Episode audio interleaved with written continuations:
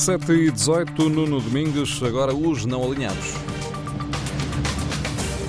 Hoje com Ana Drago. Boa tarde, Ana. Vem tarde ou ainda há tempo esta ideia de começar a construir o futuro da esquerda no dia 31 de janeiro, como propôs no último fim de semana a Catarina Martins?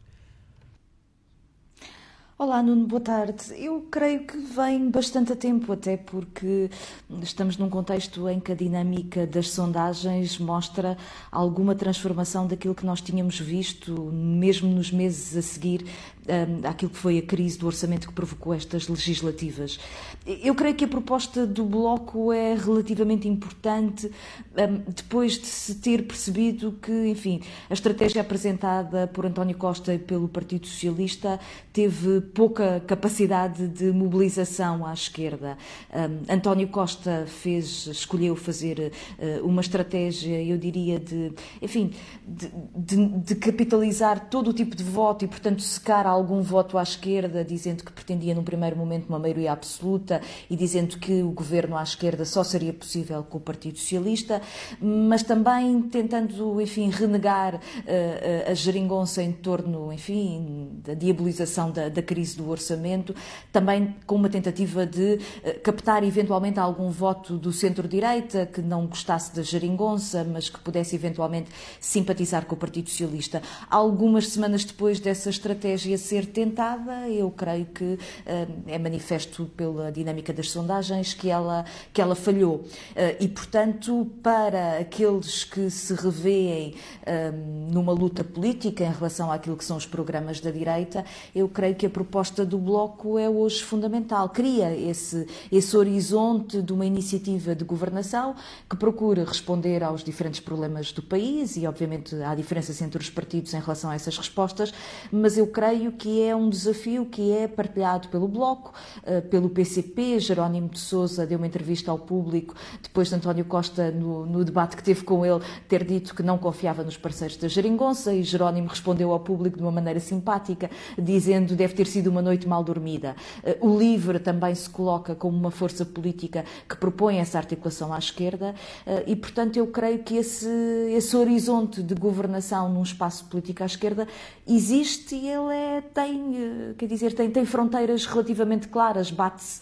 no fundamental contra duas direitas. Primeiro, a direita da iniciativa liberal, que, que, apresenta um programa que, no fundo, é completar a agenda da Troika, desmantelar uh, o Estado Social, ou seja, depois nos terem dito que os problemas da economia portuguesa eram o Estado, o Estado, o Estado, e privatizámos a banca, as telecomunicações, a rede elétrica, a energia, uh, os transportes, uh, concessionámos os aeroportos, agora falta educação, saúde e segurança social. E, portanto, é esse propósito de desmantelar o Estado Social. E depois a direita de de Rui Rio, eh, que tem feito esta campanha do Smile and Wave e que nos vai dizendo muito pouco de quais são as suas propostas e, portanto, há qualquer coisa que no fundo não nos está a dizer de qual é, na verdade, o programa do PSD. E quem se bate contra estas direitas, eu creio que vê na proposta do Bloco de Esquerda um horizonte de possibilidade mas uh, e que faz equivaler essas uh, dinâmicas, que a Ana falava, essas dinâmicas de aparente crescimento, pelo menos as sondagens assim o mostram, da direita sustentadas em alternativas programáticas à governação dos últimos anos, ou seja, esta dinâmica, ou, ou, não, isso não seria de esperar também nestas duas semanas de campanha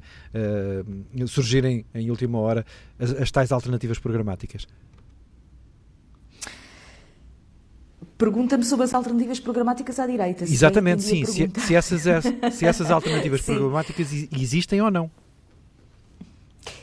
Eu acho que as da iniciativa liberal são relativamente claras. Não se pode acusar a iniciativa liberal de ser ambígua no seu programa. É de facto rasgar aquilo que é o centro da cidadania social e do Estado Social. É desmantelar aquilo que é o efeito igualitário da escola pública, da formação superior, quando se diz que os estudantes pagam a sua própria formação superior, significa, obviamente, que os filhos de pais ricos terão essa possibilidade, os filhos de pais pobres ou não estudam ou contraem um empréstimo que vão arrastar durante longos anos da sua vida e, portanto, é acabar com essa ideia de redistribuição das oportunidades. Do lado do PSD, eu diria que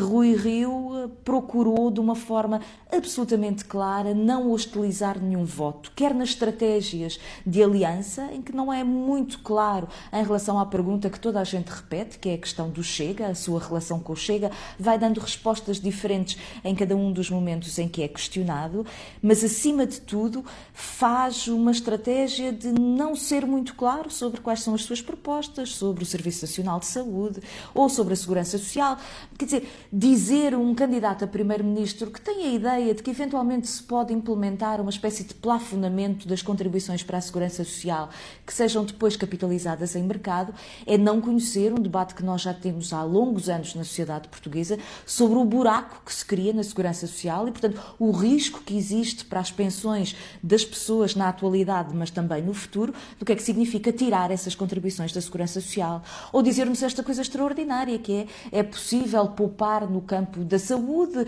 ou introduzir mais pagamentos por parte da classe média, mas não retirar direitos a nenhum. Rui redefinir nenhuma proposta e não quer, acima de tudo, ter nada que se pareça com o tom punitivo e castigador que foi a Troika durante a vigência do governo do PSD. Há um momento em que eu olho para a dinâmica das sondagens e eu devo dizer que vou olhando, enfim, eh, com alguma preocupação e algum ceticismo. Acho que o país tinha até muito pouco tempo uma maioria à esquerda e eu não creio que ela se evapore. Há muitas, obviamente, temos as estratégias de campanha, a capacidade de dinamização, de mobilização. Não sabemos o que é que acontece com a pandemia, mas há um momento em que se percebe que existe uma espécie de fragilidade programática do Partido Socialista, António Costa sucessivamente repete: Nós queremos continuar a fazer aquilo que estávamos a fazer antes, e há um conjunto de expectativas, creio eu, na sociedade portuguesa hoje, em relação às relações de trabalho, em relação à precariedade, em relação aos rendimentos estagnados dos portugueses, aos problemas que conhecem nos serviços públicos, em que essa ideia de continuar a fazer a mesma coisa para os mesmos resultados não é encantadora e não é mobilizadora. E se calhar, eh, eu às vezes, quando ouço Rui Rio faz-me um bocadinho lembrar aquele verso de uma canção de amor do Rodrigo Leão, que na altura era cantada em espanhola, que dizia Prefiro que me mentas, que é de se calhar perante a falta de expectativas e do horizonte que é apresentado pelo Partido Socialista, há uma parte dos portugueses que aparentemente preferem este, este fingimento de Rui Rio de que verdadeiramente não tem um programa. Depois vamos ver, vamos analisar, estamos a pensar. E isso é certamente um sinal preocupante. Não sei se conseguimos fazer isto nos poucos instantes que temos ainda antes de concluir a conversa, mas uh, acha que é mais fácil integrar. Uh, os princípios programáticos eh, das diversas forças da esquerda ou os princípios programáticos das diversas forças da direita, daquilo que conhecemos de uma parte e da outra? A sensação que eu tenho é que a direita, convocada para o poder, tem uma maior facilidade em articular uh, os seus programas e tem uma grande parte do seu programa que é semelhante, apesar das diferenças programáticas uh, que aparecem nos partidos. Uh, à esquerda há um problema estrutural de desigualdade na sociedade portuguesa e que hoje está muito vincado sobre o mercado de trabalho, que eu creio que é um conflito importante. E, portanto, eu gostava que ao longo deste processo de campanha campanha eleitoral, as temáticas fundamentais criaram a crise em torno do orçamento, que não foram tanto sobre o orçamento, mas foi de facto sobre a legislação do trabalho. E como enfrentar para resolver, não apenas dizer que se fez alguma coisa, mas para resolver aquilo que são os riscos que se colocam ao Serviço Nacional de Saúde, eu gostava que esses temas tivessem sido esmiuçados, como diz o Ricardo Araújo Pereira,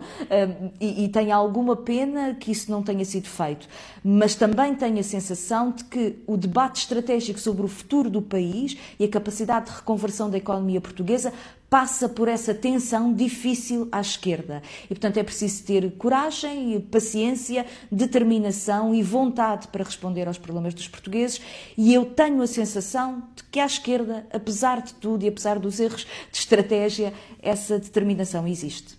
Na próxima semana já teremos eventualmente mais certezas, ou se calhar não, eh, quando voltarmos a conversar. Ana Drago, nos Não Alinhados, às terças-feiras, na rádio, em podcast e em tsf.pt. Amanhã, depois das 7, é Susana Peralta.